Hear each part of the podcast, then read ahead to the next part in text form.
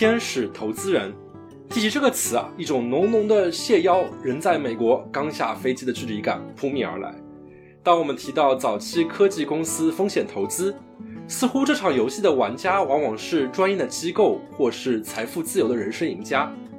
可随着信息与金融工具的普及，越来越多的科技行业打工人也投入其中，为了更好的收益，更为了磨练自己的眼界，多交朋友。这期我们请来几位硅谷的野生个人投资人。来分享他们的早期科技初创公司风险投资经历。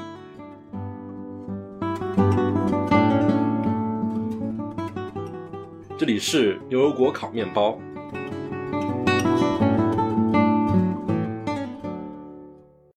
大家好，欢迎来到这一期的牛油果烤面包节目，我是尚，我是 Wendy，David，我是 Cat。这一期啊，我们聊一个听上去非常高大上，听上去好像跟个人挺远的一个有趣的话题。早期的科技公司的风险投资，当大家听到这个话题的时候，我觉得很多时候大家脑海中浮现出来就是那种非常高大上的那种红杉资本，是吧？包括在美国的 YC 创投。可其实啊，这件事情离我们个人并没有那么遥远。这一次，我们非常有幸的邀邀请到了两位早期科技风险投资的投资人，同时也是像大家一样在硅谷工作的打工人 Lily 和 How。给大家分享一下他们的有趣经历，大家欢迎，欢迎，大家好，我是 Lily，那我现在呢是在一个呃在 Instacart 这个北美的最大的生鲜公司，然后主管送菜的一个活动，呃，同时的话，呃，我也跟两个小伙伴一块经营一个这个 Angel 的一个 Syndicate。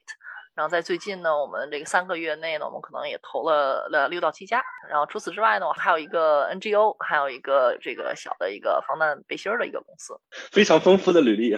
嗨，大家好，我叫黄浩，然后我现在在 Facebook 负责音乐和音频相关的工作啊。然后我是从两年前开始接触到。呃，早期的风险投资，我自己个人投资的天使公司，呃，有三家，然后呃，我自己参与到这种 syndicate 里面的投资有一百多家，然后主要专注的领域是企业级服务和呃金融服务类。虽然说早期科技风险投资，这个既然是。投资有两个字在里面，所以我觉得作作为一个负责任的播客节目，我们现在要念一段免责声明。今天主要其实抱着一个科普的态度，然后来聊一聊关于美国这边的早期科技风险投资。然后呢，这不是理财投资建议，相关的税务、法律之类的，请咨询专业的会计师和律师。我们这个节目主要就是一个科普，然后让大家感受一下，从我们这样一个打工人视角来看。做这样一件事情到底是什么样一种体验？那我们接下来开始我们节目吧。然后其实啊，我觉得第一件事情就是还是刚才提到，就是这件事情感觉跟我们打工人非常的遥远。就是你跟我说，哎，呃，现在啊，这个你有一笔钱投资了，那么我觉得第一个问题就是，我怎么知道投哪些公司啊？可能我平时在那边天天看科技新闻，看到都是一些。其实已经很大的名字的这些公司，什么什么 Snapchat 啦、TikTok 啦，而这些非常早期的、没有那么大名声的那些创业公司，作为一个平时的打工人，你不在这个圈子里面，你是如何一开始就了解到他们的？其实让我最开始是通过这种朋友创业，呃，来接触的。认识的同事创业，他们会问我要不要也参与到这个投资里面来，或者是说来帮助一下做下 advisor 什么的。那我真正的接触到这些投资的 deal，就是投资的标的，是通过呃参与到 AngelList 这个平台上面的一些基金，就是小的基金，就是比如说一个季度放五万块钱那种。通过 AngelList 了解到这些 syndicate，就是投资联盟，然后。啊，通过这些投资联盟认识到更多的投资联盟，就是看了非常多的 deal，也投了非常多。除此之外的话呢，呃，还有一些其他的平台，呃，我也参与过，比如说像呃现在比较流行的呃 crowdfunding 的平台，啊，因为这个美国的 SEC 现在放开了限制，所以说这个 crowdfunding 平台像 WeFounder、像 Republic 都比较火热。啊，这种平台上面的话，大家可能呃最低只要放一百块钱就能，就相当于是一个众筹，对众筹的投资平台啊。然后还有一个的话，实际上也是现在比较呃热门的，就是英文讲叫 secondary share market，就是说在公司还没有上市的时候，这些早期的投资人或者是创业者，他们会把呃一部分的股票放到这个市场上去卖掉。然后这些公司的话，现在在网上的平台有呃 Equity Zen，呃 Equity B 这些呃公司，然后就相当于是可以看得像卖股票一样。对，所以李李，像对于你来说，你是如何开始获取到这些创业相关的资讯的呢？最开始实际上是也是因为朋友，嗯，我其实认识了一些朋友，这些朋友其实在说一个比较呃硅谷比较呃重大的一个问题，就是女性在这个投资和这个创业圈里面其实非常非常的少，那么创业者非常非常的少，那么投资人呢这个比例就更少了，再出一个十。当时我其实有心不甘啊，我说哎，我说为什么女性那么少呢？那我至少我当一个，所以五年前我其实。就是其实这个是不甘心的这个原因，我才进了圈儿，然后才开始投。当时比较年轻气盛啊，也说出一些撂出一些狠话出来。那现在我也不想去回顾我的那些。想要做硅谷教母是吧？不敢不敢。那后来的话呢？后来是因为呃我自己创业，然后呢我我自己的去了这个 Y Combinator。嗯哼。那么嗯，从那里面认识了一堆的新的人。呃，从我 Facebook 的这个小伙伴的这个这个圈子里呢，有些人呃也是离开了 Facebook，然后呢加入了想要加入 Y Combinator 或者已经加入 Y Combinator，所以呢，通过这个朋友的这个这种网网络，实际上是了解到的各种各样的公司，他们都在做什么。可能跟国内朋友来介绍一下，这 Y Combinator 相当于是硅谷一个非常知名的创业的加速器。对对，当然，大家可能比较听说的比较多的就是这个 Y Combinator，其实它有一个每年有两次的 Demo Day。Demo Day 实际上的这个概念就是让这些他们投资的这些这些公司，让他们在他们成功的就是呃洗脑，而且是帮助你做平台做增长之后。那么，在这个去跟所有的投资人见面，然后你们可以继续融你的 seed round，或者是这个这个 pre seed 的一个一一个 round，就相当于是偶像训练生第一次公演，真的是真的是这个 真的是第一次公演的这个活动。对我可以补充一下，YC 这个是可以讲是全世界最厉害的一个加速器，然后呢，它的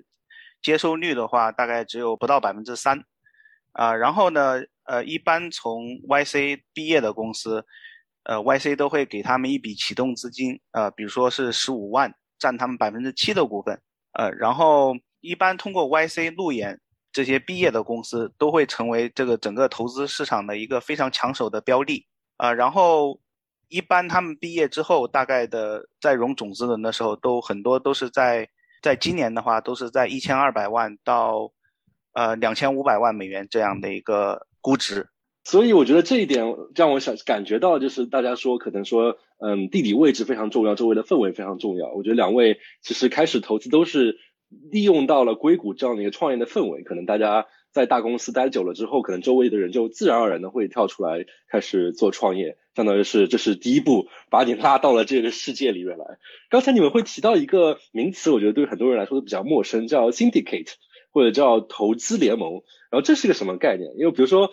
我举一个不恰当的一个一个相关的事情，就是有一个游戏叫《刺客信条》，然后他在讲到英国工业革命的时候，他会提到他那那一代的作品的名字叫做《刺客信条：辛迪加 Syndicate》，它到底是什么概念？我就先抛砖引玉啊，这个，嗯，其实这个 Syndicate 呢，其实很简单，就是一伙人，呃，他们想要投资，但是呢，他们一个人的能量太小了。嗯而且他们的规模也太小了，所以这个看到一个很好的公司的话，公这个很好的公司可能根本就不理他们，所以呢，他们就想合起伙来一块儿投资，抱团，抱团取暖，一块儿投资，实际上就是这个概念。其实呢，我跟几个小伙伴运营的这个 syndicate 呢，其实就是这样的一个一个概念。那么，呃，在这个 syndicate 里面呢，其实有公司结构，这个比如说它上面有一个这个叫 GP，一个 GP 叫 General Partner。和 LP 是 limited partner，那么这些 GP 呢，一般就是呃两三个人，然后他们呢专门去找各种各样的公司的投资的机会，还有这些 LP 呢是相信这个这个 GP 愿意参与到他们去找到的这些的这个公司的投资机会的这个投资的过程中的一些人。对我补充一下，就是 syndicate 的话，除了像个人的这种能力比较强的。呃，GP 去组织，也有这种像小的 VC，他们在呃也会经常去组织这种 syndicate，就是说他们在投资一个投资标的的时候，他们可能会组织起来我这基金的这些 LP 来通过基金之外来投资这个呃公司。那这里要补充一下，就 syndicate 和我们平常所说的这种呃 VC 基金的不同，就是 VC 基金的话，就是 LP 把钱放到基金里面，然后 GP 去管理。然后具体投资哪个公司是呃 GP 去决定的，但 CDK 的话就是啊 GP 会分享每一个案例，每一个投资的这种初创公司，然后呃 LP 自己可以决定是投还是不投。那我还是回到我们这个整个大的主题来说，刚才大家聊到 syndicate，感觉就是那种熟悉的专业的投资机构的感觉就来了。这个作为大家这种打工人，经常听得这么复杂，感觉就又后退一步。所以这种 syndicate 一般来说是我们普通打工人可以参加的嘛？或者说你是一个普通打工人，你怎么知道有这个 syndicate？他有说你这个兼职就可以来做的这样一个情况？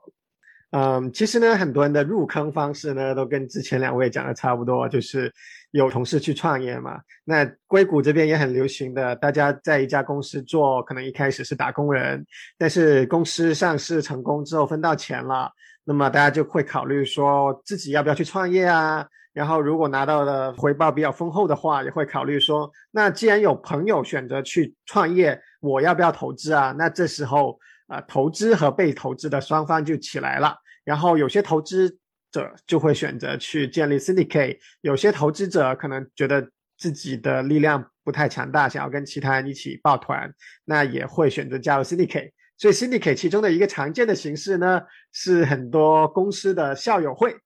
就是同一家公司工作的啊一起上市啦，或者甚至离开了，但是这个校友会把大家团结到一起来，然后呢就建一个 syndicate。让我想到了之前大家一直笑话，就是说科技公司上市之后，我们就说啊，一定是培养出，比如说 几百个什么千万富翁、财务自由的这样的一个早期的员工吧。那么相当于是非常很可能这些早期员工在那边琢磨说，哎，我这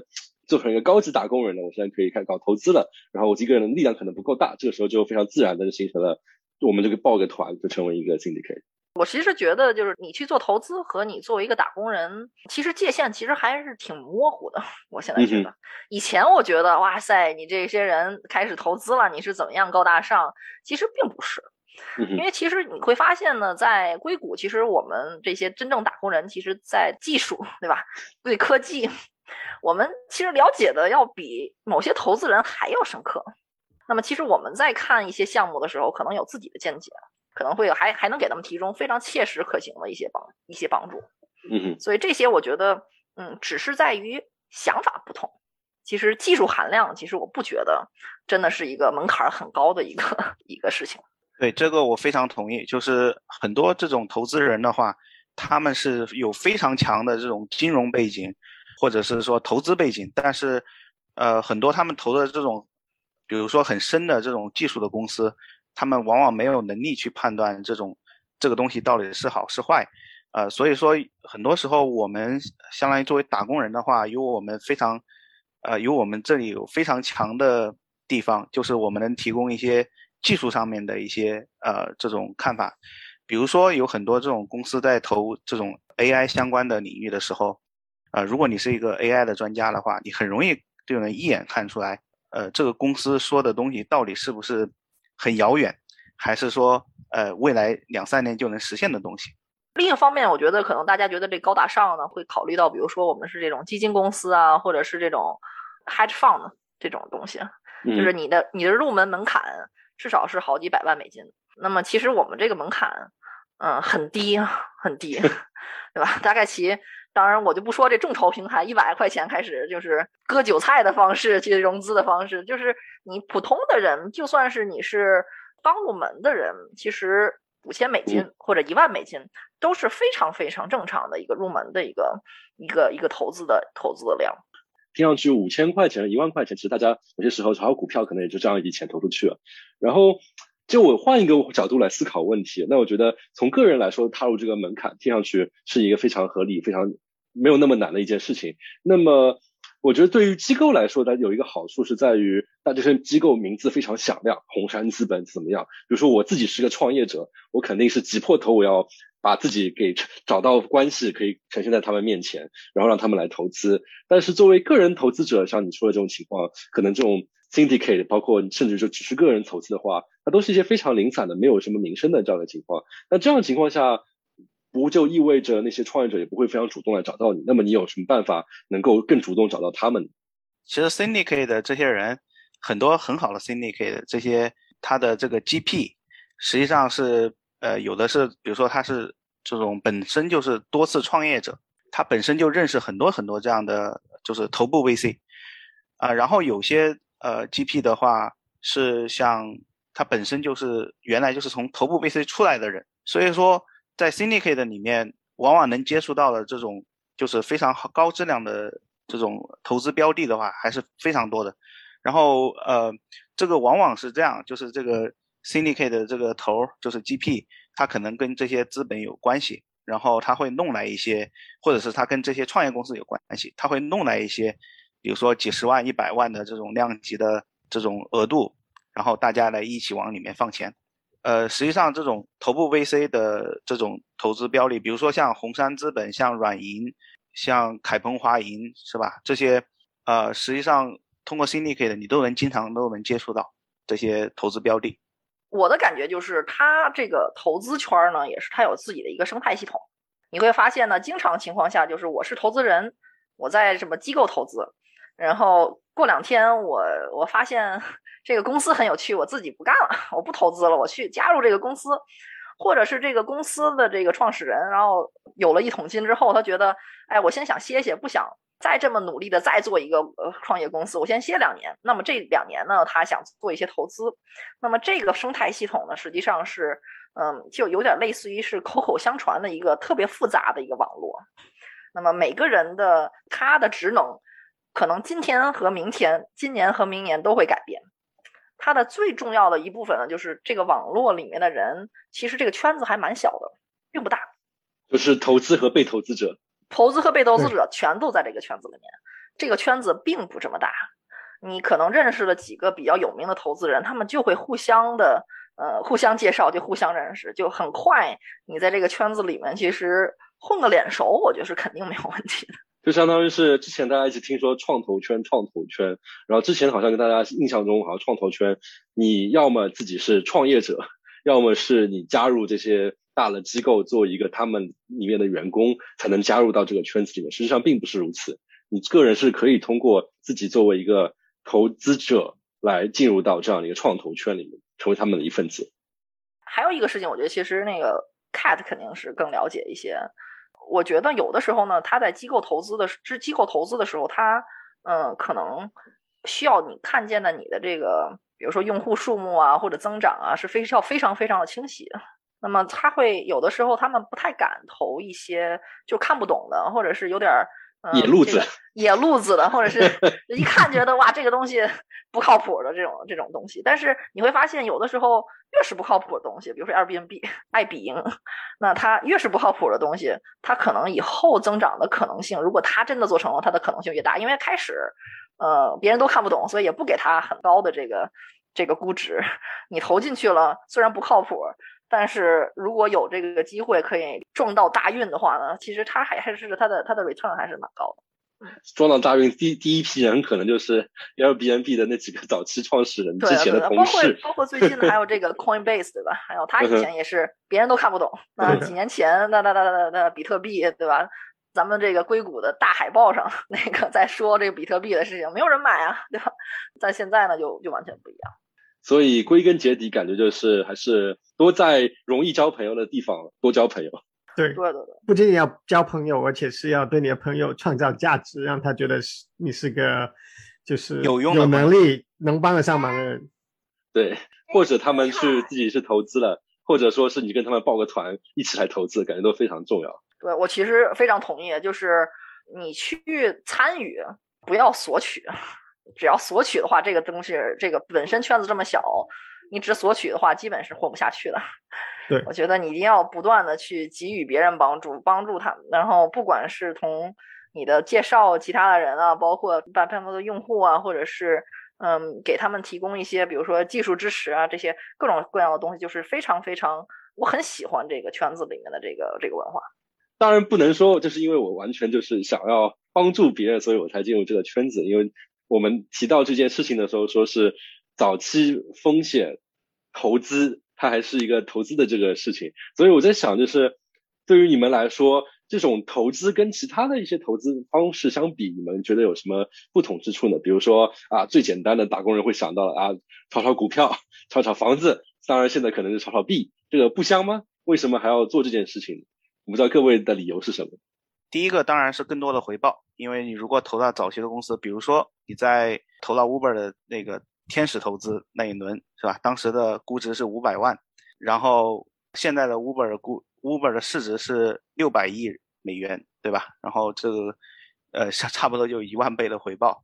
当然，第一个永远是为了更多的回报。为什么这么讲呢？就是呃，如果你看一下美国的这个股票市场的话。在上市公司里面，现在的公司和二十年前的公司，他们完全不一样的，就是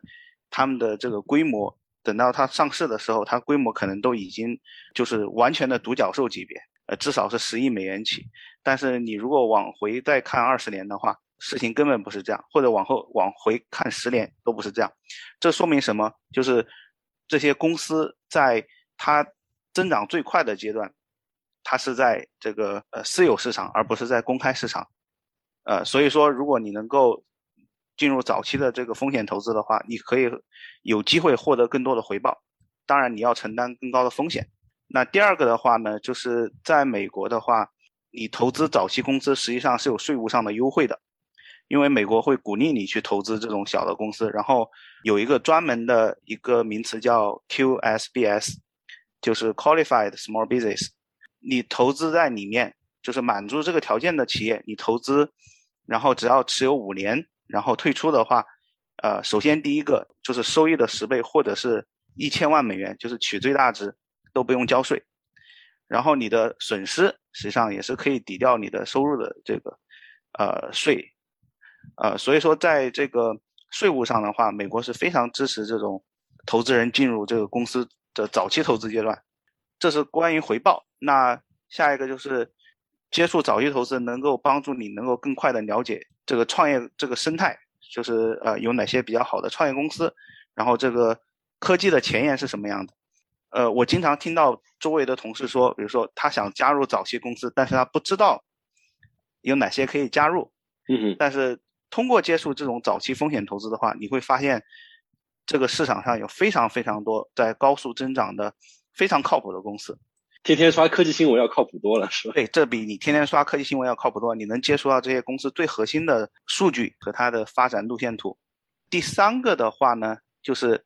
你能够刚刚跟丽丽讲的，我们能够建立这种人脉网络，就是跟投资人，就是跟 VC 和各种创业公司的这种创始人能够建立，你能建立一个非常大的网络，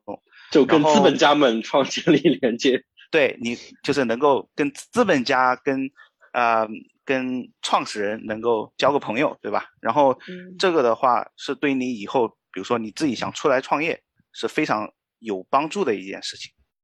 我是觉得呢，可能这个人脉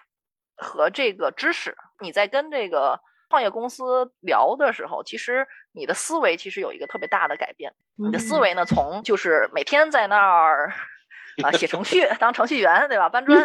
就是很迅速的可以上升到你去怎么样看待一个呃一个生意，这个生意的进出钱是怎么样进出的，它是怎么样运营的，然后这个初始的团队要怎么样选择？其实这个想法和这种思维的方式是你在大公司完全接受不到的。相当于是你突就突然站在你老板的老板的老板的视角在那边看问题。对的，对的。你想什么样的人，他会天天会去想我们这个公司这种 profit and loss，对吧？就是这个我们管叫 P N L，就是营收和支出的这些事情。其实你不会去考虑的。那么其实你的眼界非常的呃有限。那么你需要爬梯子爬到那个时候，可能还要很多很多年。有的时候会发现。呃，你其实站在你老板的角度，或者你老板老板的角度上去看待一些问题，你可能对你来说更有利。这个本身这项活动呢，其实是给你的自你自身带来更多的价值。嗯哼，实际上是你有一个更强的产品的一个视角，而且对这个整个的这个公司的运营和一个生意到底是怎么做的，呃，是有一个非常非常非常清晰的一个认识。这让我想到了有一个经典的一个梗，叫做“赚着白菜的钱，操着白粉的心”。然后现在的话，就相当于是给你一个机会，同时做打工人，赚着白菜的钱，同时的话又有机会真真实实的操着白粉的心，还能够卖白菜和卖白粉。对，就是吃一百颗白菜，然后卖一粒白粉的，就是这样。如果你看一下在美国里面这里的话，当这些个人在面对投资公开市场还是。这个呃私有市场的话，呃你会发现，就是当这个个人投资人他的资产，他的净资产在一百万美元这个量级的时候，大部分人还是会选择这个公开市场，就是股票、债券、呃基金这些东西。他们的话就是平均来说，只有百分之六的资产是在这种私有市场。但是如果你看就稍微富有一点的人，比如说净资产在两千五百万以上的人的话，他们很多时候会把超过百分之四十的资产会放在这个私有市场，因为这个这里的回报会更大。而且我觉得那些真正有钱的人，他们更有嗯更有这些消息和人脉，他们可能很容易接触到更有回报的这些标的，对吧？然后他们这样就是像就是这种滚，他他的资源又滚滚到更多的钱，钱又滚来更多的资源，所以他们就会越来越富。信息网络不一样。刚才其实我们聊到这是这个为什么买房啊、炒股啊这些不够香？为什么？为什么我们还跑到这个地方有这么大的风险还要投这个是投天使？其实呢，你在作为资产的这个配置的角度讲，呃，它就是一个资产配置的一个一个合理配置。如果你什么钱都没有的话，当然是存到银行有一些钱。那么只要有一些盈余的话，你就该考虑一下投资。那么作为房产的话，那么你可能呃每年的这个它比较在这个比如说金融危机出来了，它可能比较保守，这个回报呢也比较稳定，但是稳定的是比较低的稳定。那么还有一些呢，就比如股票，它你要是做的比较正常的话，对吧？你可能有这个百分之七、百分之八，对吧？巴菲特也就只有百分之十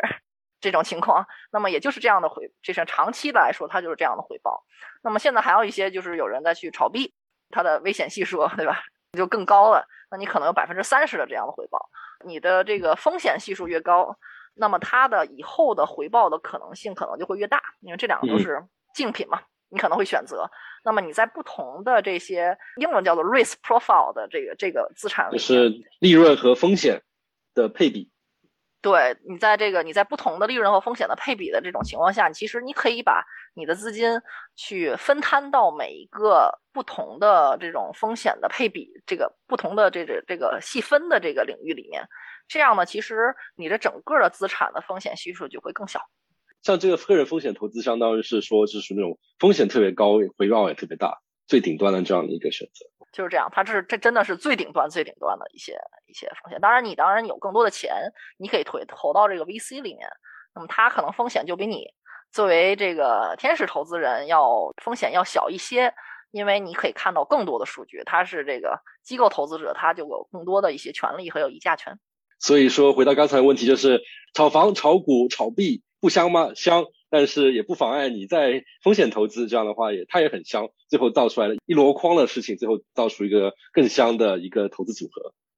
对的，对的。对，我补充一下，就是实际上，呃，像有些比较著名的天使投资人，比如像 Jason，呃 c a l k e n n e s 他就说过，建议的话，大家配置大概百分之十到百分之二十左右的资产在这个风险投资这一块。好，那我们刚才其实聊了很多风险投资的理由，我觉得刚才提到很多很好的，无论是从金钱上的回报，包括投资组合的配比，然后包括于甚至更大的对于个人能能力的提升，相当于你正正式的、认真的投入到了这样的一个高维度思维这样的角度来讲，我觉得这个非常的有意思。那么大家提到风险投资，可能有另外一个让大家觉得不敢投的一个事情，就是感觉，哎，就是股票这个东西，好像大家都很明确，股票是什么。当然，现金是什么，大家就更明确了。但是，风险投资，尤其是在没有上市的一些公司来说，你投资的是什么？像我们之前有做过一期节目，就是讲期权是什么，然后大家发觉，哇，期权其实还是一个挺复杂的东西。那么像风险投资的话，期权可能是其中的一种。那我就想想，就是你投资的那些东西到底是什么，有什么样的分类？这种投资的，就是你买的到底是什么？大概有这样几种。第一种就是实实在在的股票。那股票的话呢，它也分为啊优先股和普通股。那区别是在于优先股有很多的特权，啊，然后一般的话，风险投资呃机构会拿的都是优先股，就是普通股的话是创始人和呃员工持有的。然后第二种的话是有点像期权一样，在整个投资圈比较有名的有两种，一个叫 convertible note，这实际上是一种债务，它的意思就是说，比如说我是按一千万的这种估值来融。我在下一轮，就是在我的下一轮的这个呃，英文叫 price round，我会把它变成股票。然后呢，因为我可能下一轮的话，可能是两年之后了，是吧？因为你现在投，你承担更大的风险，所以说一般大家会设一个限额，就是比如说一千万，然后可能两年之后我的 price round 那一轮可能我的。最后的估值是两千万，但是呢，因为你买的 convertible note，你的那个价格还是按一千万来。然后还有一种是 YC 呃设计的一种期权叫 SAFE，呃，它的英文全称叫 Simple Agreement for Future Equity，为了未来的股份的简单的合同。我不知道这说的有多离谱。对，就是它的呃运作方式和 convertible note 是一模一样的。唯一的区别就是 convertible note 它是有利息，然后第一个它是有利息，第二个是它规定呢就是叫 maturity date，就是你什么时候必须要把它变成股票，就它有个硬的期限，比如说我三年必须把它变成股票，这是对接受投资这一方的硬性的要求。啊，对，创业公司它必须三年把你这个变成股票，然后同时它还有这三年要付给你利息。比如说按每年百分之八给你付利息，所以说这种 convertible note 实际上是对这个创始人来讲是一个比较大的一个负担，因为他要付利息，对吧？然后他有明确的这个转化的时间点。那 safe 的话，它就没有这两点，这就是他们的区别。然后这两个的话，相对于股权交易的话，它的好处是对于创业公司而言，它能够规避掉很多这种很麻烦的这种。法务上、财务上的一些东西，它就是比较，就是跟那个名字一样，它是比较简单的一种方式。就一般来说，涉及到股权了，可能就会有很多的监管，包括一些合同啊这方面、法律啊，就会要牵扯的牵牵扯进来。对，一般的话，你看一个 safe 的 deal，它的 term sheet 就是条款的话，都会非常的简单，所以它是这个创始人拿来作为一个快速融资的一一个工具。这样做的还有一个动机，是因为很多特别早期的，例如说种子轮啊或者天使轮的公司，其实没有人说得准它的价值是多少，就估值非常非常不准确，所以大家就会做 convertible note 或者 safe，呃，这个意思是说，其实我们这么多投资人和创始人都说不准你们公司值多少钱。那我们又愿意给钱你，那这样子吧，我们等到下一轮叫做 price run，就是有定价的那一轮，就按照那一轮把我们现在投进去的钱，连同产生的利息兑换成那个时候的股票。然后刚刚也说到了，convertible note 往往是会有一个估值的上限，因为我现在给你有十万块钱，对吧？那如果你的公司真的到时候下一轮的估值非常非常高，那我这十万块钱不就不值多少股了？那解决的方法就是说我给你的公司估值设一个上限，超过了这个上限，我的投资在转化的时候还是按照那个上限来按比例转化。那么这就保护了投资人啊，使得投资人说我投了这么多钱，至少会拿到这样百分比的一个股数。这些钱值多少股，先暂时不表。等到到时候我们可能更清楚你的价值了之后，我们再转化回来说啊，我这是多少多少股。对，然后刚刚也提到 convertible note 会有利息，这个利息呢也要看它实际执行的方式呃，也有可能会带来投资人的税务负担，因为 convertible note 产生利息的时候，如果这个利息的出现的方式是自动的继续投入到这个债权当中去，那么意味着你其实你又放了十万块钱进去，接着这年给你产生了一千块钱的利息，那么这一千块钱其实不是一千块的现金给到投资人，而是你现在对这家公司的债务了约一万一千块，到时候兑换成股票就要按一万一千块来兑换。啊，这个嗯利息都不是按现金给你利息，而是按照对的，但是呢，作为投资人，你今年就要向税局交这一千块钱利息对应的税金，而如果这家我什么都没公司亏拿到。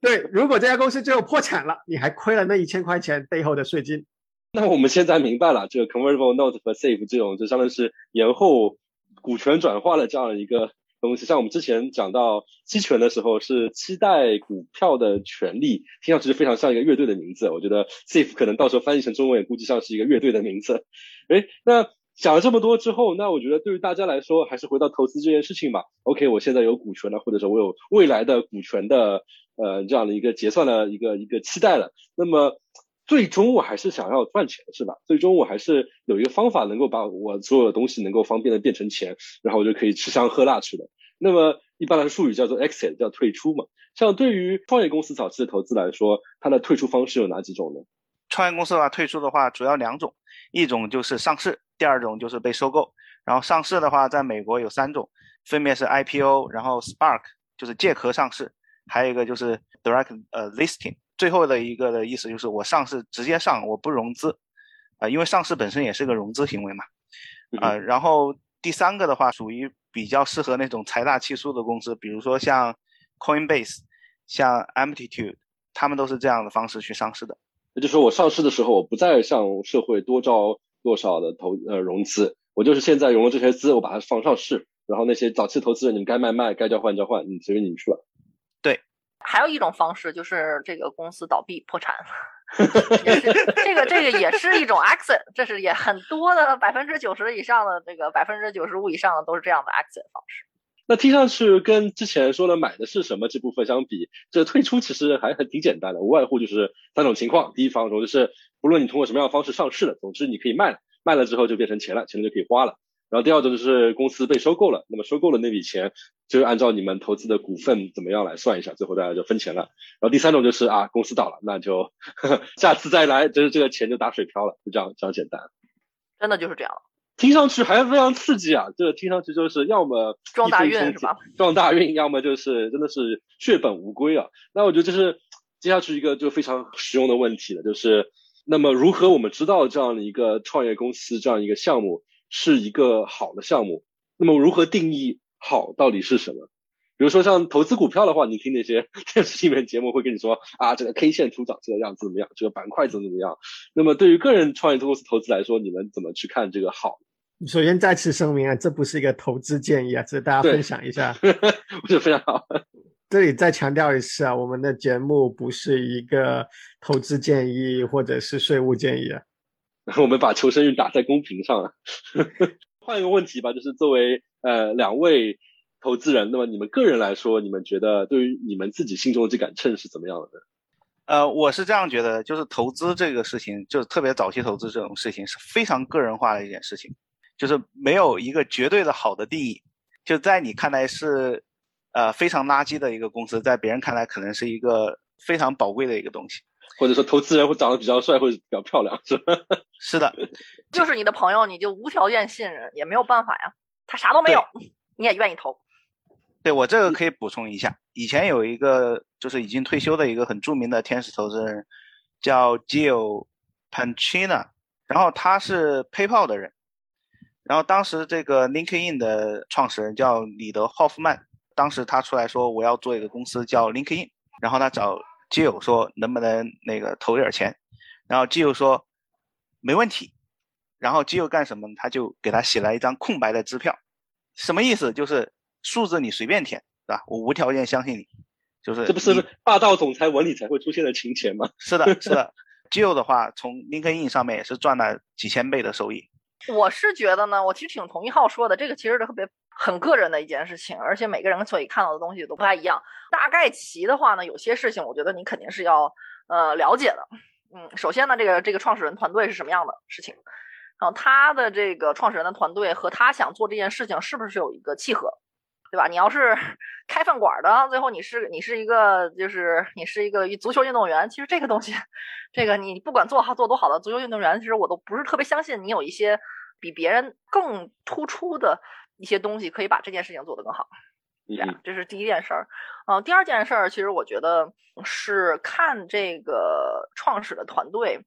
他能不能利用各种资源。最后肯定是他能不能够招到比他更厉害的人。他对这件事情有没有很高的热情来做这件事情？尤其是天使投资的话呢，嗯，如果是特别早期的话，真的什么都没有。这个想法呢，也看听上去也不太靠谱。实际上，你投的大多数其实就是这个人。那再退一步讲的话呢，比如说像我在做的这件事情，那我可能就不会投这么早期的了。那么我们可能就是我们管它叫这个 strategic angel，什么意思呢？就是你可以提供你们这个小群体。可以提供给 founder 他一些资源，关系上面实际上是一个互惠互利的关系，因为你作为投资人的话呢，现在其实资本到处都有，从哪儿拿钱不是钱，所以呢，为了让你的钱可以用到实处，或者是能够拿到那一些非常好的这些标的，那么实际上你要创造新的价值给他们。就很可能说，哎，你做这个公司，哎，其实我个人在某一个领域非常有经验，哎，其实我就是一个很好的一个组合。真的是啊，我做公司的时候，我自己报税真的报的不行啊。那我自己我自己都不盈利，还欠了 IRS 三万块钱，我自己都搞不清楚这是我怎么搞的，那我是怎么搞的，我真的搞不清楚。那我可能就在我的这个投资人的伙伴里面说，哎，谁，嗯，能给我介绍一个好的？专门看这个早期公司的这个税的，或者是公关的这些这些人，他们就会给我用很便宜的价格找到一些资源，可以让我说啊，这个人肯定靠谱。我把这件事情交给他，我自己肯定不会不会担心。这些这些这些 connection，这些这些关系和人脉其实还蛮重要的。啊，作为投资者来说，这个好爽啊，就是拿到你的钱还能够白嫖你的专业服务。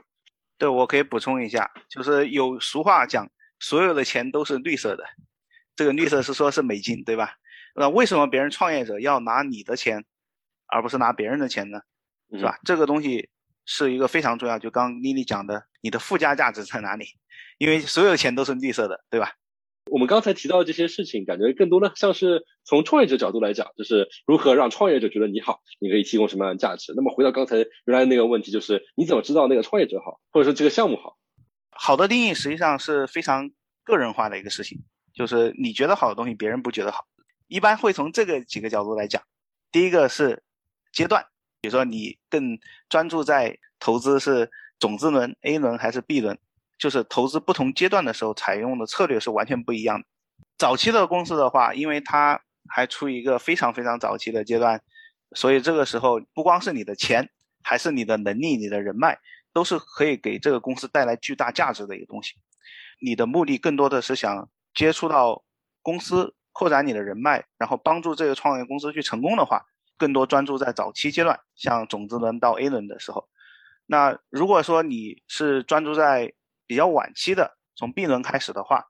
你的风险会小很多，但你的收益同时也会小很多。然后你的附加价值的话，可能对于这个公司来讲不算什么，因为那个时候公司已经有非常好的一个增长的趋势。你要锻炼一下，按照 VP 来操对方的心，但对方可能踩都不踩你。我有太多人操我们心了。对，我自己公司可能都五六个这样的非常强的顾问呢。然后为什么要找你这样一个野生的投资人，对吧？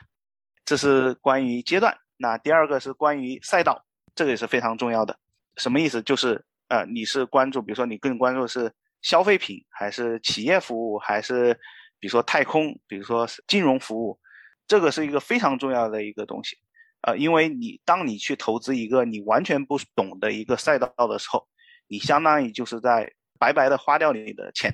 你可能就是也不能给对方带来什么样的额外价值。对，另外一方面的话，你可能对对方完全没有任何价值。第三个的话是关于地理位置，啊，地理位置是一个也是一个非常重要的因素。很多硅谷的一些呃 VC 的话，他们甚至连在比如说在西雅图或者是在东岸的一些公司，他们都不会去投。为什么呢？感觉这个不都是创业公司吧？因为他的人脉接触不到这些公司，就跟妮妮讲的，很多早期公司最重要的是人，怎么样去减少这个风险呢？那我肯定是找我，比如说我找硅谷的投资人的话，我可能很快的去通过我的人脉去验证这个人到底靠不靠谱。就是我可能拍一拍我旁边好哥们儿说那个人你认不认识？说啊认识啊，我们之前吃过饭，这个人就天天在那边吹牛的，然后就知道啊这个不靠谱。那还有一个问题就是说，在选择地理的时候，比如说你去选择。南美选择印度，选择东南亚、非洲这些地方的话，就算你做同样的事情，你的难度可能是完全不一样的，因为你不知道当地的呃风土人情，也不知道当地的法律法规，所以说这个是就是我觉得最重要的三个个人的这方面的呃要看的一些因素。那有些比较通用的方法，比如说早期的公司的话，我们可能更多的是看这个团队是不是靠谱，然后他做的东西是不是。真的是市场上需要的东西，而不是说他们胡编乱造或者凭空想象出来的一个需求，而是说他们这个东西是真正的解决问题，是解决这个用户的痛点的东西。那中晚期的话，我们会看月度、年度的这种，比如说增长，然后看一下整个的这个市场到底有多大。呃，我们会关心这个公司到底能做多大，到底能以多少的估值去退出。所以说，这个整个市场也是会决定了你最后的这个。就是能做到的这个天花板在哪里？然后有一些看一些公司的比较通用的方法，就是基于数据，我们来看它一些关键数据指标。比如说企业服务公司，我们会看它的这个用户的，比如说多少人过几年就不用了，是吧？这个英文叫 churn rate。然后我们会看它这个公司的大概年度的这个收入大概是多少。我们会看它就谈下一个合同大概能带来多少的这种收入。然后我们在比如说社交产品的话，我们这个很简单，就是我们会看它的日活、月活这种，呃，用户的流失率这些数据，还有这种用户时长，还有一个最关键的就是，哦，因为我们是投资，我们要知道这个投资的标的值不值得这个价格。那一个很关键的，呃，你需要掌握的就是去怎么去估值，怎么去真正的去估算出这个公司的价值在哪里。那这个的话，常用的方法就是用它的这个市盈率来估算，然后的话，呃，每个赛道的估算的市盈率的方法也是完全不同的。呃，比如说企业服务的话，我们的这个市盈率会呃稍微的会高一点，因为它的这个收入是一种订阅的模式，呃，然后用户想迁移出去的成本非常高，所以它这个你可以认为就是它的用户上了这条船就下不去了。它的收入会非常的确定，就是未来的收入很确定，所以说它的一般的这个市盈率我们会算的会高一点，就是给它的这个市值除以它的这个收入，或者市值除以它的盈利，这会给的高一点。那如果是一些比如说消费类产品，或者是说做一些，比如说我是做贷款的这种公司的话，它的这个比值会低很多。为什么？因为你不知道未来到底会怎么样。比如说今年我卖了一个亿，明年还能不能卖？五千万都很难讲，所以它的这个市盈率的话会给的低一点。哎，刚才听你讲了这些这么多关于好的不同的一些角度啊，让我就让我感觉一个特别强的即视感，就是感觉这好像我们平时的打工啊，就是让我感觉好像，比如说你平时打工的时候，比如说你做。社交产品的话，天天我们在那边聊的关键的数据也是啊，日活月活，天天工作的时候就在聊这些东西。包括刚才提到说赛道，那么其实我们自己其实打工的时候也选了一个具体的赛道。然后包括地理位置，我们现在自己是在硅谷，那么我们其实其实认识的人人其实也就是硅谷的人，其实还是跟平时打工的这些经历还是很能够联系在一起。非常同意啊，就是。我觉得一般在投资的时候，其实你要非常清楚你自己的能力圈是在哪里。那么一般我们投的话，就投在自己的能力圈之内。那对自己负责，也对 founder，呃，这个创始人呢，也是更加负责的一种一种方法。开始做这件事情的时候，那你的变量越少越好，对吧？地理位置最好跟你接近，能力圈最好就是做到你死死的打到你非常清楚的那一些那些地方。那你对它的。怎么样去去知道它是到底做的好还是不好？有哪些变量你会对它有影响？那么什么样的人有什么样的技能，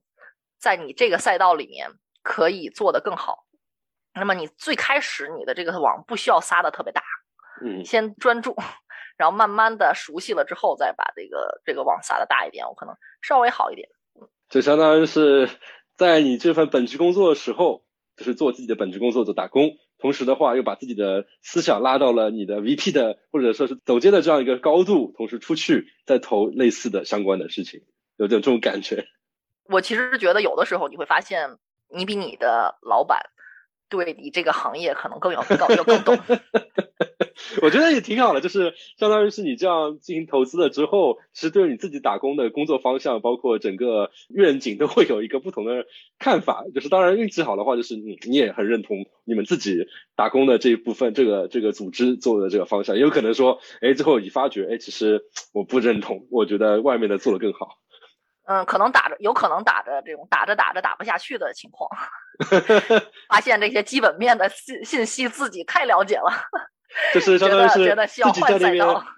就觉得自己按照分析外面公司的这种方式方法，天天还在那边分析自己的公司，觉得哎呀可能有问题。这个是非常可能会发生的，而且你会比如说你在大公司里面做一些就是产品的这些就是 review 啊，比如说你也会有机会见到你的这个总监啊，这个 VP 啊，大老板啊，你会知道怎么去说。可能会大家去看得到。我觉得你就是你知道换位思考，就是因为你也做过内外那一边，你就可以非常方便去做换位思考。对的，对的。刚才我们提到了就是如何看一个项目好啊，那既然是风险投资，那其实我觉得就是意味着它一定会有很多各种各样的坑。所以我觉得两位就你们的经验来说，一般来说会投资方面的坑会有长成什么样子呢？呃，我总结了一下，这种风险的话，一般有六种。关于我觉得你现在风险投资做完之后，这种领导的感觉已经来了。我觉得都已经到这么高的高度了吗？我这三个已经总结到一二三四五六这种。呃，我们我们细细听，好，就给大家分析。第一个是关于团队的这种风险。那团队风险就是主要有这样几方面。第一个就是呃，我知道有很多投资人，他比如说他是说兼职创业，这种的话是一一定要离他远远的。大忌。对，还有一个就是。创始人上来就跟自己开非常高的工资，这也是个大忌。态度问题，对态度问题，因为你可能你你比如说我种子轮就融了二三十万，然后你们三个创业者一年就把这三十万给光开工资就开完了。你大家是来分钱还是来干事的？是吧？对，大家到底是来分钱还是来干事的呢？然后还有一个就是有一种人的话，他是觉得这种做 CEO 很酷。这种人一定要离得远远的，因为他没有任何的这种使命感。因为你做创业公司，你的目的是解决一个很大的问题，这样才能创造你的价值，对吧？团队的话，第二个的话是关于这种股权分配，就是呃，这个我们熟，我们专门还做过一期节目讲了创业股权分配的问题。就是创业公司的股权分配的话呢，呃，有一种是一定要离得远远的，就是在他的我们叫 cap table，就是这个股权的这个表上面。你会发现有些奇怪的人，这个人呢，他不在这个公司，但是他占了很大一份股份。还有一种就是，比如说我三个创始人，我们三个人平分，这种情况也是要避免的。对，我觉得刚之前那一期都聊过这些情况，包括平分一定会出问题，然后包括说是甚至婚姻关系都要调查清楚，万一有一个家庭不和的一个情况，到时候离婚起来可能也是一个会出现很多奇怪的情况的一个一个场景。对这个说的非常好，所以说很多这种 VC，特别是在投这种扩张的或者是 A 轮的时候，他们很多时候会专门去做一些背景调查，花几千块钱、上万块钱去做一些背景调查，查什么呢？就查，比如说你是不是离婚，在闹离婚，因为闹离婚这个非常麻烦，你要闹离婚，这个股权怎么分，是吧？你是不是经常酒驾，是吧？你是不是经常危险驾驶？你是不是有 这也算对？呃，因为这种早期公司的话，说到底，这些创始人就是这个公司的最核心的这个财财产，对灵魂或者财产吧。我们说的这个专业一点是这个公司的资产。那你这个核心资产天天这种酒驾瞎开车，要我是投资人，我会非常担心你会不会因为一些啊你乱开车出事故，然后导致这个公司玩不下去了，人没了，没了，人没了，这个公司也没了。那还有一种，实际上也是过去十年也是有发生过几次的，就是这种创始人自杀的事件。就是如果说你感觉到一个创始人他感觉有些精神疾病，就是这个可能你没法通过记录查到，但是你能感觉得到。比如说，你感觉这个人非常的偏执，非常的抑郁，这也是一个非常大的风险。因为我会担心他会不会，比如说因为这种精神疾病想不开。对，因为这个创业是一个强度非常大的一个事情。如果说啊精神上面有些疾病的话，承担这种大的变化的时候会呃更难一些。团队这个最重要的风险就是，刚刚妮妮也谈到，如果你是一个原来是做电商的，你说我现在要去做火箭、做卫星的话，那我作为投资人，这个这种是一定要避开的。他在做一个完全。他自己不懂的一个领域，这不是他的专业。还有一种的话，最好要避开，就是这种辍学创业的。为什么？你看那种什么比尔盖茨啊、马克扎克伯格，不都是辍学创业吗？对，那这个是非常非常小的概率。就是有统计的话，实际上这种中老年的这种创始人，他们的成功的概率会大于这种刚毕业的这种创始人。所以就是辍学创业，要么一一飞冲天，情况可能比较少；要么就是大部分都死了。对，这个风险非常大。那第二种大的风险的话是科技风险，比如说我在二零零二年的时候在 SpaceX 创立的时候，我去投资它，那这个风险非常大，因为它的愿景当时听上去应该是不太可能的一个事情。呃，我知道就是很多这种像我们这种码农出身的话，他会对自然的。对这种高科技有非常强的好感，然后很容易就爱上了这门东西。对，看那种波士顿机械的那个机器人翻个跟头，感觉高潮了似的。对，呃，但是投资本身是追求回报的一件事情，我们要避免的就是爱上了这门技术，这是非常危险的。因为像 SpaceX 也是近几年才成功的把这个火箭能够飞上太空，然后又回收回来。觉得这个嗯，创始人之间的这个 dynamic，你可以说他们的关系也好，和他们之间的化学反应也好呢，这个其实你在跟他们两个聊的时候，非常非常迅速的感觉到，他们这个是并肩作战的，就是他们两个是在一个孤岛上并肩作战的这么一个一个环境下，在他们身边所有的人可能都是负面的信消息，他们必须能互点伤口，而且在他们两个人精神崩溃的时候，其中另外一个人可以帮他。呃，渡过难关，所以呢，这个两个创始人他们的关系和他们的这种感情的坚韧程度是非常重要的。对，现在社会上面炒 CP 特别喜欢炒 CP，现在创业也得炒 CP。这个真的是你可以发现，就是就是硅谷这边就是 mafia culture，黑帮黑帮文化，黑帮文化就是你这个你这两个人就一直干，就像我的老板，就俩人对吧？他和他的创始人一共连开十二个工，其中五个成功。退出，对吧？当然，自己每个人都赚得盆满钵满，但是，但是你会想象，就是在这种文化之下，你真的是需要跟一个人沟通成本是非常低的情况下，因为你的问题太多了，你要天天去猜两个人能不能合作，这基本上是不可能的。所以你要观察这件事情。第二件事儿呢，就是我其实很看重，就是这个创始人他是不是 coachable，就是听不听得进。有的时候你可能苦口婆心，对吧？在那说很多事情，他要不是听不到，要不是假装听不到，要不是听到了之后搞不清楚你说的是什么，或者是老子天下第一，你们都看不懂我，对吧？就是这种情况下，那么他在这种就是这个浩也说的这种偏执性的这种，他可能不是疾病。但是他的这个，他对商业的敏感性和他对市场的可塑性，在这市这个市场会风云变幻，他对自己的这个个人的想法或者是公司的这个想法，要能够去随着市场来改变。那么他如果不能听得进去话的话，或者是不能去看到这个市场的变化，能够自己。呃，也能产生变也能变化的话，其实是非常非常危险的一件事情，所以我可能会看这个事情，我也是一个比较重要的一个事儿。呃，我先补充一下丽丽这个，其实我问过一些比较专业的 VC 的这种大哥大姐，他们怎么样去判断一个团队是不是靠谱？实际上就跟丽丽讲的一样，他们有一套专门的识人术。我记得有一个这个 VC 的大姐给我发过一篇，就是她的一个笔记。里面全是这种识人术，就是怎么样能够通过一些这种肢体语言、一些这种呃说话的这种微表情和一些就是一些比较小的一些这种细节吧，怎么样能看出来这个人靠不靠谱，然后这个团队和不和睦，这是一个非常玄学的一个领域。这这进入玄学的领域了。对，这个真的是玄乎其玄。你跟我说这两个人不和睦，我也不知道我为什么有这种感觉，但是他们就是不和睦，我就觉得他们不行。对，好了，我继续讲第三点。第三点是关于市场的风险。那市场的风险是什么意思？就是有可能这个赛道它总共的这个市场空间就很小。我举个例子，像国内关于招聘人才管理的这个 ATS 赛道的话，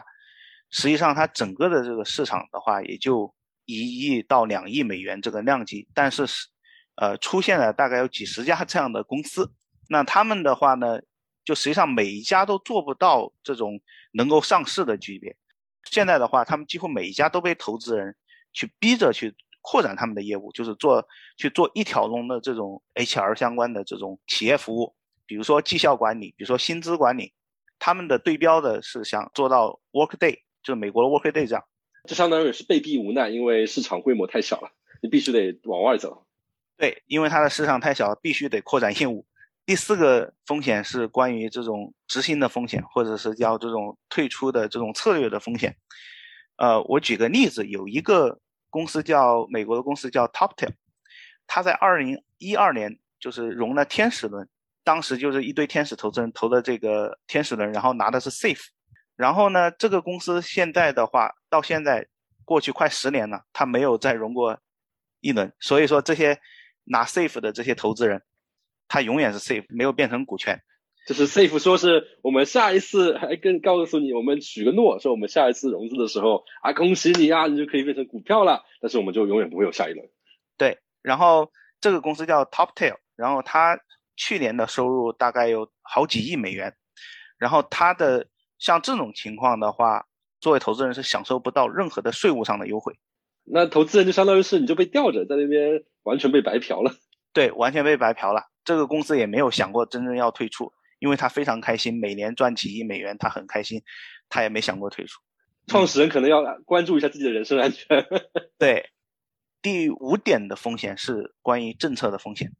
呃，我举个例子，像今年的话，在中国我们取缔了这种非常不环保的这种比特币挖矿和比特币交易，那这个的话。就会导致很多这种矿场突然就倒塌，然后整个相当于整个的这种挖矿的这种业务都转移到美国来了，或者说是最近其实炒的非常火热的就是教育减负，那么可能搞在线教育相对来说就会碰到很大的冲击。是的，然后第六点的话，就是关于你的在选择你的这种共同投资人的时候也风险，因为很多时候公司在融资的时候这一轮的话。不是你一个投资人，而是几个投资人。那如果说你看到有些投资人是那种非常不好的这种以前的这种劣迹的时候，那这种劣迹就是他会想办法把，比如说无视一些小的这种投资人的权益，想方设法把你踢出去，或者说玩一些小动作，比如说在谈条款的时候，他们可能会有些附加条款，他能拿到更好的这种条款，就是比如说估值上的优惠啊，或者是有些打折啊。或者是他有拿到一些你拿不到的这种权益，所以说我们作为投资人的话，要第一个要是做的事情要做一个好人。你一旦干了什么见不得人的事，很有可能别人以后就记住你，然后在一些这种共同投资的时候，会想办法把你踢出去。那我感觉到又回到刚才一开始最早讲的，就是感觉投创投就是一个小圈子，大家就是认识人、认识人、认识人。对，我先加一点啊，其实很多的天使投资人呢，其实你的。你要是天使一轮，然后就直接倒闭了，这这这不说什么。但是有的时候，呃，你开始天使投资的时候，你还是付得起的。没准这个 seed 你还是可以付得起，还跟投，对吧？不会被这个你的股权不会被稀释。但是很有可能它就一直 A B C D 你是跟不起的。很多天赐投资人呢，在他们进入到 A 和 B 的时候，每次都给你发个东西，你得签字。如果这个 founder 真的是不好的话，他会给你做小动作，你的权益可能改了。你的股权可能被稀释了，或者是改了一些东西，你并不知道的，所以你实施也是赔大了。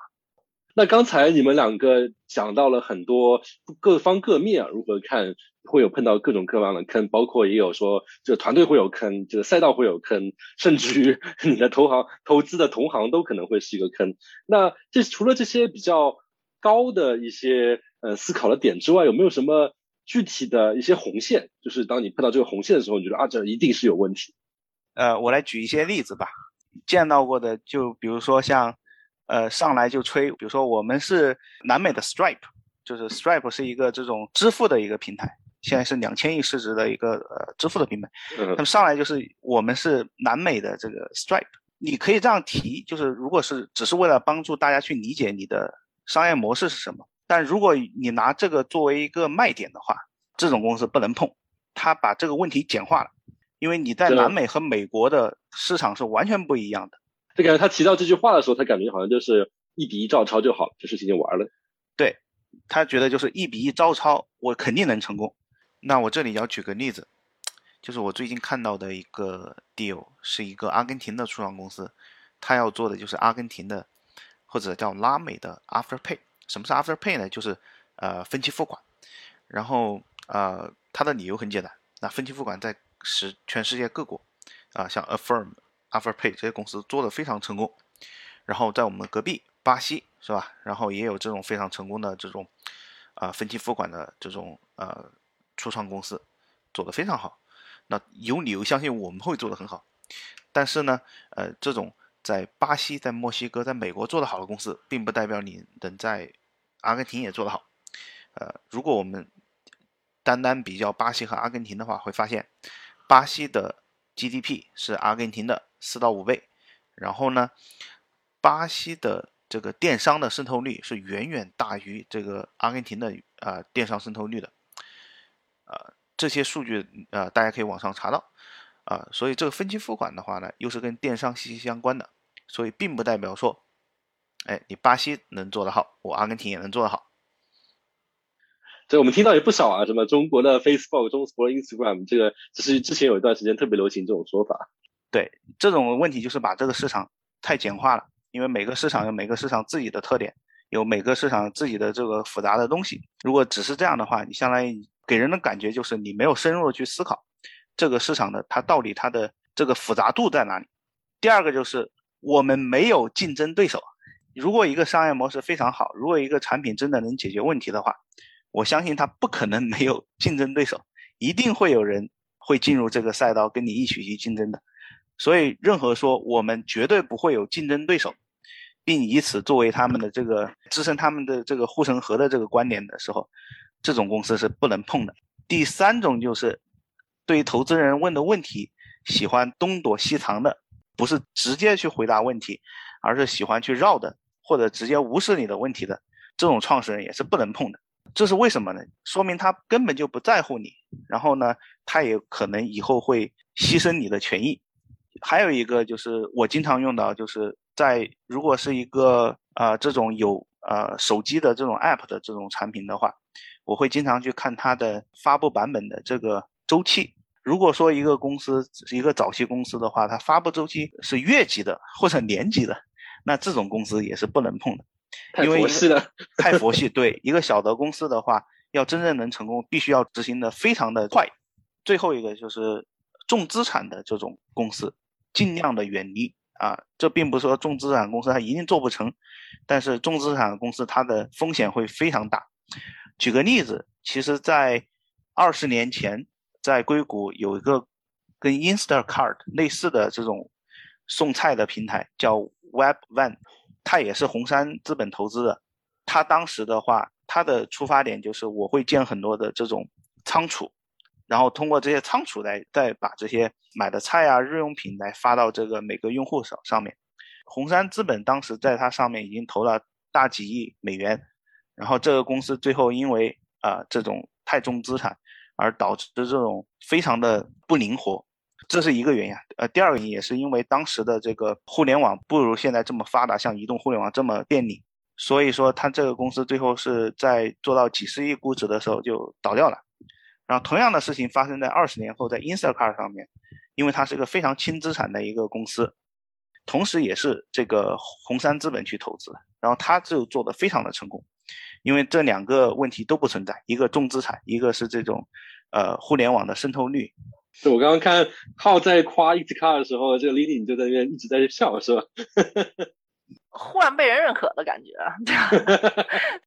其实我对重资产还是觉得，我觉得我觉得 OK，就是对我来说并不是。其实很多每个人都有自己的 thesis 嘛，就是他这个你的这个投资的这个理论和你的这个观点或者你投资的方向不太一样。那有的人呢会说啊，我不投重资产的，那必然有人是他的主要就是投重资产的。那有些人是说我不投这种 low margin 的 business，你一个小的这个边际收益很低的这些公司。那么因斯卡尔恰恰又是这样一个公司。所以呢，每一个领域呢，可能都都有不太一样。他的投资人和他的这个领域，其实和这个领域里面的人，其实他都有一个自己更小、更小的一个细分的一个圈子，很有趣的这么一个生态。嗯，对我刚刚其实讲风险的话，其实也是一个非常个人的事情，就是你不可能说一个早期的创业公司什么风险都没有，那就不是叫风险投资了。所以这个 列出来的风险的话呢，作为个人的话，应该自己去思考。到底哪些风险是自己能承担的，哪些是属于这个自己的底线，是完全不能碰的。就有些时候可能说，哎，他那个创始人性格似乎有点孤僻，但是前景一片大好，然后各方面都很好，说不定我也应该投。对我举个例子，实际上像 Uber 的 Travis，他是一个非常嚣张的人，非常这个跋扈的人，但是只有这种性格人才能把 Uber 做这么大，因为 Uber 它需要颠覆的是整个的出租车市场。它需要跟各国政府、各地政府有很多很多的这种冲突，呃，并不一定说比较孤僻或者说比较嚣张的性格就是好是坏，他也是跟他要做的事情是完全的这种相关的。刚才啊，就是两位其实讲到了很多我们需要考虑的点，那么又回到了我们这样一个普通弱小无助的打工人这样一个话题上面。对于我们这样一个普通的弱小打工人来说，你可能没有专业的团队能够帮你知道说，哎，有这么多红线，有这么多各种各样的风险。那么有什么样比较切实的大家可以利用到的一些工具和方法？最简单就是 Google，Google 一下。Google 真的认真的吗？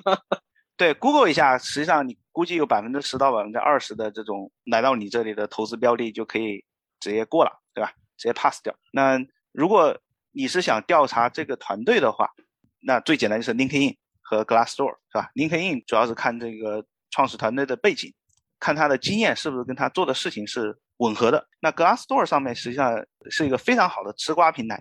就是那种干的不开心的员工，他可能有时候在。上面会爆出一些猛料来，即便是小公司也会有，即便是小公司也会有。比如说，我觉得这个公司不给我股票，是吧？比如说像那个 TopTail，你去看它的这个 Glassdoor，全部都是这个，就是作为一个硅谷公司，竟然不给员工股票。还有一些公司我看到，比如说给我的工资非常低，或者是完全没有培训机会，这种都是呃非常好的能够筛选的方式。第二个就是我经常用到的一个东西，就是呃，如果它这个产品它有自己的这手机上的 App，那就去苹果和这个 Google 的这个呃应用商店去看，要看两个东西，第一个就是它发布的频率，如果发布频率太慢，就这个肯定要被毙掉。第二个是要看的就是它的这个评论，评论的打分是一个点。第二个实际上评论的数目，有些金融科技公司，你其实根据这个评论的数目，你能算得出来它其实每年的收入大概有多少。这个是大家可以自己去锻炼的一件事情，啊，我经常用这个方法去算别人的收入，然后其实际上算的这个差距也是不太大的。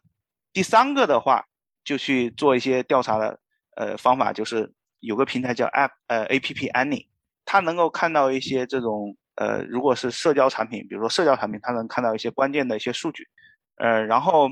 嗯，如果是一个企业服务的产品，你可以看 G Two 这个网站，可以看它的 review。然后还有一些平台的话，就是比较专业的这种投资人才会用到的一些呃工具，可能要花一些钱，算比较贵吧。呃，像这些东西有 CB Inside，像 PitchBook，然后比较便宜的像 Crunchbase，这些东西都是非常好的一些工具去做调研。对我来说，我可能就我就简单粗暴一点了，Google 到底吧。就就我真的我真的是简单粗暴，我是跟那个 Founder 聊一聊，跟他们的老婆都聊一聊。我老婆也要聊，我老公也要聊，会会他的 friends 对吧？什么 referral 也会聊一聊，他的 customer 我也要聊一聊，呃，客户也聊一聊，还有客户聊一聊。呃，我自己当然只是个人投资的时候，我可能不会这么去挖人的挖挖人的背景，但是我开始做 Angel Syndicate 的话，我要对这好几十人负责。就我的 rule 很简单，就是 turn every single rock，你以前的工作伙伴，你以前的客户，我希望能够跟他们聊。我不太 sure 的时候，我肯定不会投；只有非常 sure 的话才会投。那么非常 sure 的时候，那么我走到什么程度，我的非常 sure，那么我会走很远。嗯，Lily 刚刚讲的是很多这种专业投资人会采用的方式，然后我刚刚介绍的是这种。个人投资人怎么样能够快速的过掉一些这种标的吧？然后当你确定下来的时候，呃，就跟妮妮讲的，最好还是我们应该去跟尽量的能够找到机会去跟这个 founder 创始人去聊一聊，然后同时能够了解一下他的客户，这是最好的方法。好，非常感谢两位啊！今天跟大家分享了非常多的有趣的，包括说是我们为什么要做这个事情，如何做这个事情，如何避免这样各种各样的坑啊。最后，我想问一个比较个人的一个感想类的问题，就是你们个人作为打工人做了这样一份美国早期科技风险投资之后，经历了这么多年，那么你们个人有什么样的感想想跟听众分享？呃，我觉得最重要的点就是一定要避免一种。呃，心态就是我错过了这个机会，可能他就是下一个 Uber，下一个 Facebook 这种想法。英文的话就叫 Fear of Missing Out，天天操心啊，我错过了一个一万倍的机会，这个是一个非常要命的一个想法。作为一个早期投资人，你要做的事情是专注、专注再专注，把你的钱用在刀刃上来获取最大的回报，而不是太分散到一些你不懂的领域。呃，或者是你不太经常投的这些阶段，我的感想就是，我其实比较建议大家，嗯，早早的进圈，你的思维的跃升远远要比多写一万行程序的思维的跃升要快得多。一些公司投个三千五千的，你花三万块钱，只是 MBA 三分之一，我我十分五分之一的钱，我觉得这些这整个的这个进圈呢，你对你的影响和你的思维和眼界的提高都是巨大巨大的。相当于是花钱买一张门票，是是，而且还有收益。我是真的是觉得，呃，尤其是硅谷的一些小伙伴们，守着硅谷，千万不要只在大公司做，多出来看看，这个事情非常非常重要。那 Cat，你也是作为投资人，你也分享一下。嗯，我觉得我加入 s e n t i Angels 也是把它看作一个类似 NBA，但是不是 NBA 的这样一个操作吧，就是说你投钱进去。啊，你投时间进去，但是你能认识到很多很厉害的人，不同领域很厉害的人，然后而且这不是只是一起上课、一起做项目，而是实实在在的投资的事情，要大家一起经手，一起来研究什么值得投，什么不值得投，然后这个关系也会就是慢慢发展到投资以外。我觉得就是钱是最好的 social network，大家一起赚是最。好的，social network，绝对是这最好的 bonding 的方式。不谈钱伤感情是吧？因为是这样嘛，因为你放钱，那说明你很严肃的在对待这件事情。英文讲就是 put your skin in the game。好，那非常感谢各位听众跟我们大家听了这么多关于这么有意思的一个针对打工人如何做资本家一个非常有意思的话题。然后同时。这个求生欲还是要有。再次重申，我们这一期并不是投资理财建议，然后相关的事情还是找税务法律专家来进行咨询。然后投资有风险，入市需谨慎。也欢迎大家在各大平台收听我们的节目。然后如果有什么感想或者说有什么建议，也欢迎在各大平台进行留言。那么我们后会有期，下期再见，拜拜，拜拜。